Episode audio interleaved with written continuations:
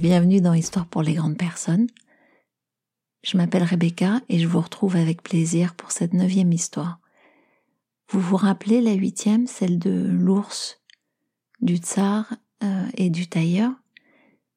Elle vous a beaucoup plu parce qu'elle était pleine de malice et puis parce qu'elle était pleine de possibles aussi.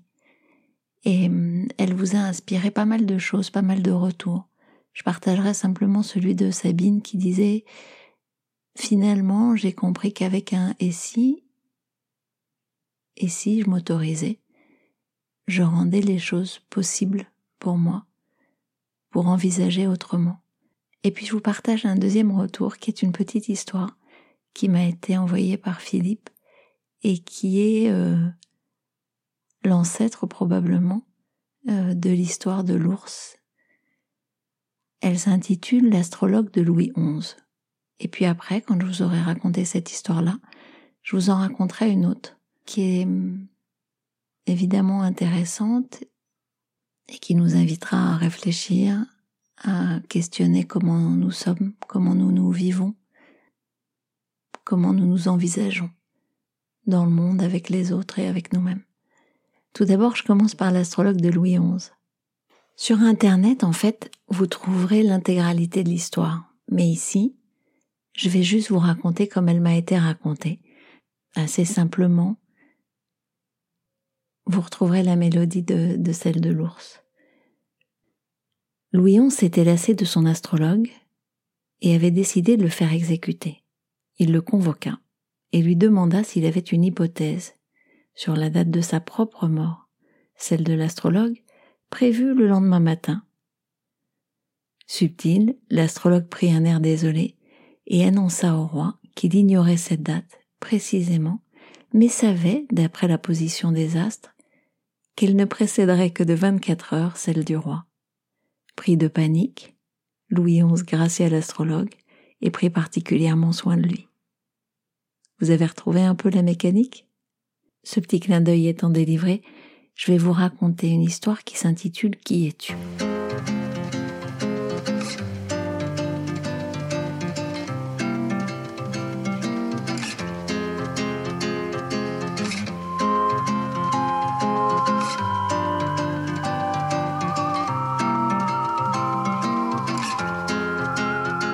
Ce jour-là, comme à l'accoutumée, Sinclair se leva à six heures du matin.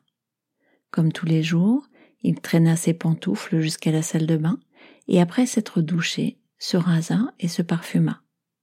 Il s'habilla de vêtements du dernier cri, comme c'était son habitude, et descendit dans le vestibule chercher son courrier. Il eut alors sa première surprise. Il n'y avait pas de lettre pour lui aujourd'hui. Au cours des dernières années, la pile de son courrier était allée en augmentant, et elle représentait une partie importante de son contact avec le monde. D'assez mauvaise humeur, à cause de l'absence de nouvelles, il prit rapidement son petit déjeuner de lait et de céréales, comme le recommandent les médecins, et sortit. Tout était exactement comme d'habitude. Les mêmes véhicules circulaient dans les mêmes rues et produisaient les mêmes bruits dans la ville, qui se plaignaient de la même façon chaque jour.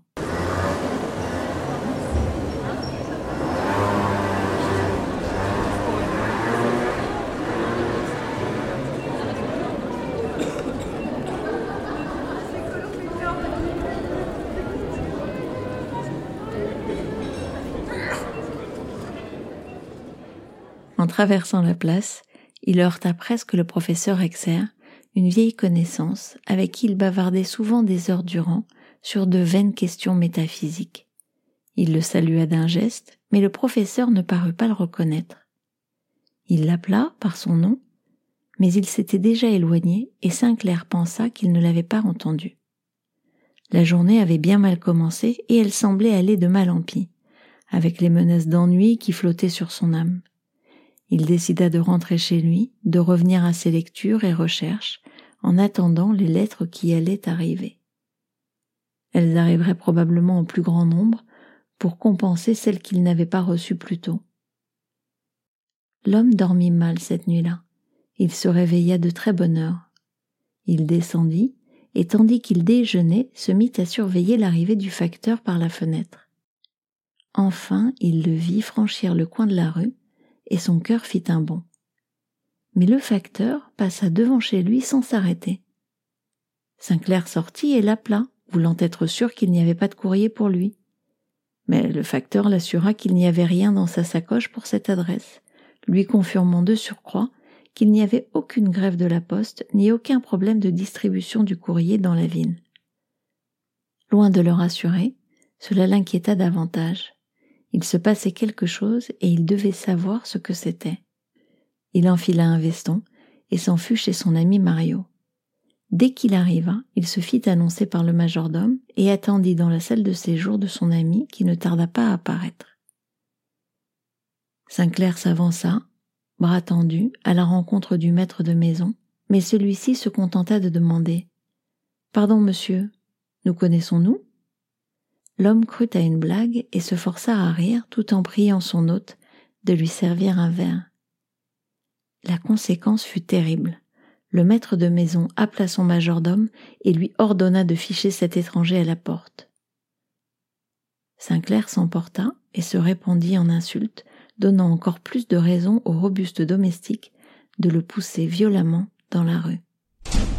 En rentrant chez lui, il croisa d'autres voisins, qui l'ignorèrent se comportèrent envers lui comme s'il était un parfait inconnu. Une idée s'était emparée de son esprit. Il y avait une conspiration contre lui.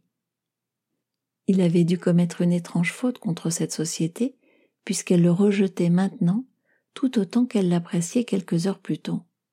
Cependant, il avait beau y réfléchir, il ne se rappelait aucun fait qui pût être pris pour une offense, et encore moins quelque chose qui pût impliquer toute une ville. Les deux jours suivants, il resta chez lui à attendre un courrier qui ne vint pas, ou la visite d'un ami qui, étonné de son absence, viendrait frapper à sa porte pour prendre de ses nouvelles. Mais il ne se passa rien. Personne ne s'approcha de sa maison. Sans avoir prévenu, la femme de ménage ne vint pas non plus, et le téléphone cessa de sonner. Le cinquième soir, ragaillardi par un petit verre de trop, Sinclair décida d'aller au café, où il retrouvait toujours ses amis pour commenter les potins du jour.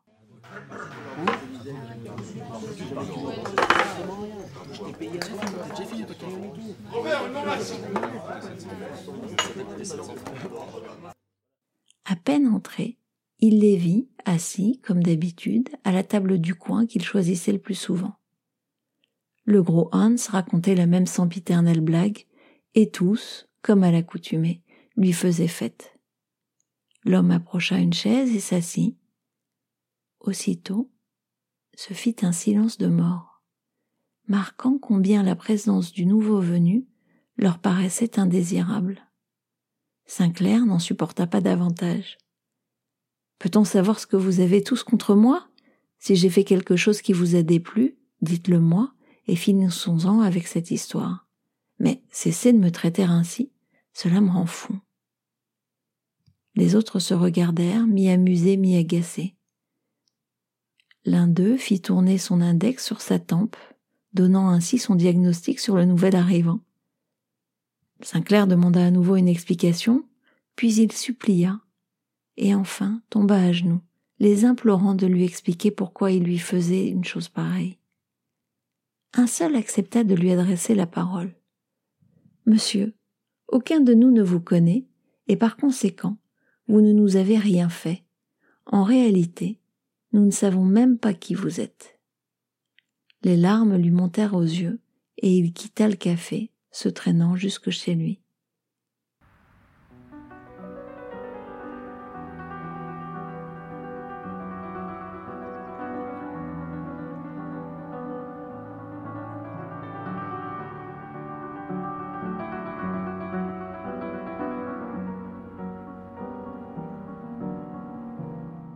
Il lui semblait que ses pieds pesaient chacun une tonne. Dans sa chambre, il se jeta sur son lit, sans savoir ni pourquoi, ni comment, il était devenu un inconnu, un absent. Il n'existait plus, ni dans les carnets d'adresse de ses correspondants, ni dans le souvenir de ceux qu'il connaissait, et encore moins dans l'affection de ses amis. Dans son esprit se faisait jour une pensée, tel un martèlement, la question que les autres lui posaient et que lui-même commençait à se poser. Qui es-tu? Savait-il répondre à cette question? Il connaissait son nom, son adresse, la taille de ses chemises, son numéro de carte d'identité et quelques données supplémentaires qui le définissaient aux yeux des autres. Mais, en dehors de cela, qui était-il vraiment, intérieurement et profondément? Ses goûts et ses attitudes, ses penchants et ses idées étaient-ils réellement les siens? Ou était-il, comme tant d'autres choses, une tentative pour ne pas décevoir ceux qui attendaient de lui qu'il fût ce qu'il avait été? Quelque chose devenait clair peu à peu. Être un inconnu le libérait d'avoir à se comporter d'une façon déterminée. Quoi qu'il en soit, rien ne changerait dans la réponse que les autres lui faisaient. Pour la première fois depuis longtemps, il fit une découverte qui le rassura. Cela le mettait dans une situation qui lui permettait d'agir comme il lui plaisait, sans chercher l'approbation d'autrui. Il respira profondément et sentit un air tout neuf entrer dans ses poumons. Il se rendit compte que le sang coulait dans ses veines. Il perçut le battement de son cœur et fut surpris de ce que, pour la première fois, il ne tremblait pas. Maintenant qu'il savait qu'il était seul, qu'il l'avait toujours été, qu'il n'avait que lui-même, il pouvait enfin rire ou pleurer, mais pour lui, pas pour les autres. À présent, enfin, il le savait. Sa propre existence ne dépendait pas des autres. Il lui avait fallu être seul pour se trouver. Il dormit tranquillement, profondément, et fit de beaux rêves. Il se réveilla à dix heures du matin et découvrit qu'à cette heure un rayon de soleil entrait par la fenêtre, éclairant sa chambre de façon merveilleuse.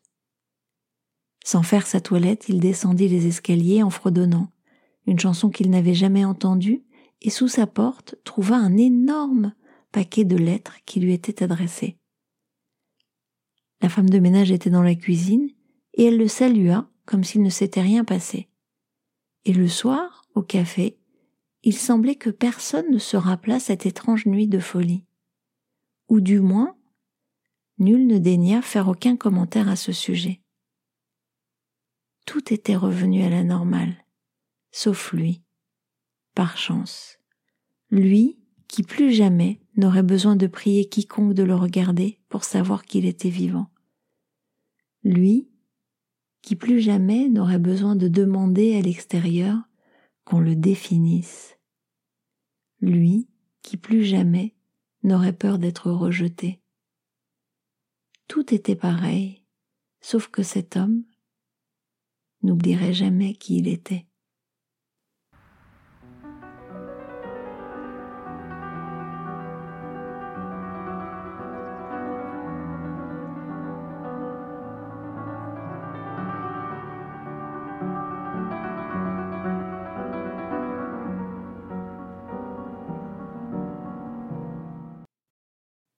Je sais que, je ne commande pas habituellement, mais je trouve tout de même intéressant de vous partager que souvent nous n'avons pas conscience de notre dépendance du regard d'autrui.